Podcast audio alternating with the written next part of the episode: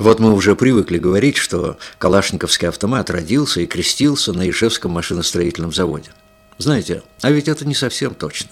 Первая партия АК-47 была собрана на здешнем мотозаводе. Тогда ведь все решалось просто. Скомандовали, значит, вперед. Хотя тот же мотозавод еще не избавился, говорят, от выпуска кровати, а тут заказ такой. Но, увы, та первая партия калашниковских автоматов для предприятия оказалась и последней. Однако не для автора, не для конструктора. Он уже знал, что АК-47 лишь начало большой и славной истории автомата.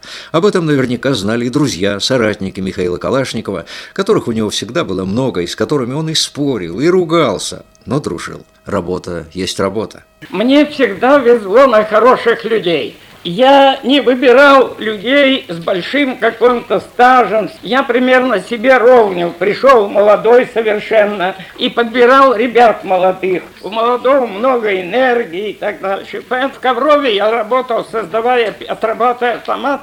Был там очень молодой конструктор Саша Зайцев. Этому Саше сейчас уже, значит, так же, как и мне, много лет, но мы до сих пор называем, он меня Миша, я его Сашей, потому что мы начинали. Он после того, как в Коврове отработали, я приехал сюда, меня прислали. Он приехал здесь помогать, потому что энтузиаст уже был. Здесь тоже. Я пришел в конструкторское бюро. Я никого не знаю. Я присмотрел. Молодой парень, Крупин, Володя Крупин. Хорошо, договорились, но у него ни опыта еще, ничего не было. Опыт и у меня его нет, и у тебя. Будем вместе наживать. Мы с ним рука об руку проработали. Очень увлекся этим делом. Он бы и сейчас со мной работал, но в то время не давали квартиры. Он ушел на автозавод, его назначили там главным инженером, он сразу получил квартиру. Вот эти вот местные условия, так сказать, все время кадры как-то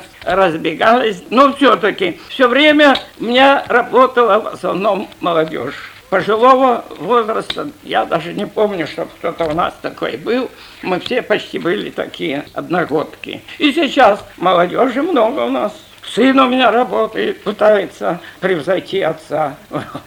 Но это, это вполне естественно. Молодежи дорога. Поэтому я давно говорю, кто сделает лучше, я первый пожму руку. Но пока, похоже, руку просто жать некому. Семейство Калашниковых, между тем, продолжает расти. Уже появилась так называемая сотая серия, в которой охотничий карабин «Сайга» стал, наверное, самым знаменитым, и не только в России, но и в зарубежных странах. Говорят, срабатывает стереотип. «Сайга» ведь очень напоминает калашниковский автомат. А вот его модификации разбрелись по белу свету, и по странам, и по армиям. Отношение к этому у конструктора двоякое, скорее смешанное, и приятно, что твой труд признан, и горько от того, что сделанный где где-то там, в чужой стране, он лишается главного достоинства – надежности. Мы не ведем такой счет, но зарубежная пресса в одних источниках пишут 75 миллионов выпущено, некоторые даже пишут 100. Но я говорю, ну 100 так 100, какая нам разница, потому что ни я, ни страна от этого ничего не имеет. Этот счет ничего не дает. Ну а сколько у нас выпущено, я думаю, что все-таки я много лет работал в оборонном комплексе, и назвать такую цифру просто не имею права. Тоже пишут 54 страны мира вооружены, говорят. Но это пять из зарубежных источников. Сегодня на Ижевском оружейном заводе готовятся к выпуску крупной партии автоматов, которая уйдет за рубеж. Иностранная армия получит то оружие, что создал солдат Калашников для солдата. Простое и надежное.